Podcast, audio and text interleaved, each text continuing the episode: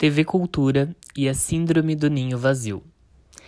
Quando pequenos, a TV Cultura fazia parte do nosso dia. Para alguns menos, para outros mais. Ficávamos entretidos em atrações como Ratimbum, Castelo Ratimbum, Gloob Gloob, entre tantas outras. Quando percebíamos, já era de noite e havíamos passado grande parte do dia em frente à televisão.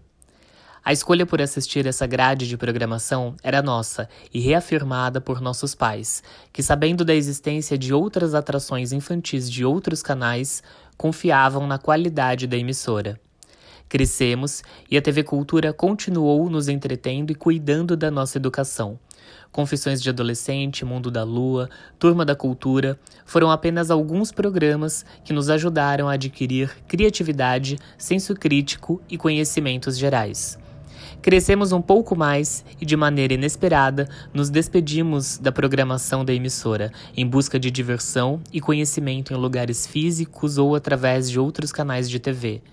A TV Cultura foi acometida pela Síndrome do Ninho Vazio de acordo com Rodrigo Casimiro, psicólogo junguiano, a síndrome tem como característica o sentimento de perda do papel de mãe ou pai quando os filhos saem de casa, seja para estudar, morarem fora ou até mesmo quando casam. É como se perdessem uma função com a independência dos filhos. Através desta coluna, este jornalista reconhece e agradece pela educação dada e por tudo que a TV Cultura representa na própria vida e na vida de tantos brasileiros que aprenderam através do entretenimento com qualidade. Felipe Luquezzi.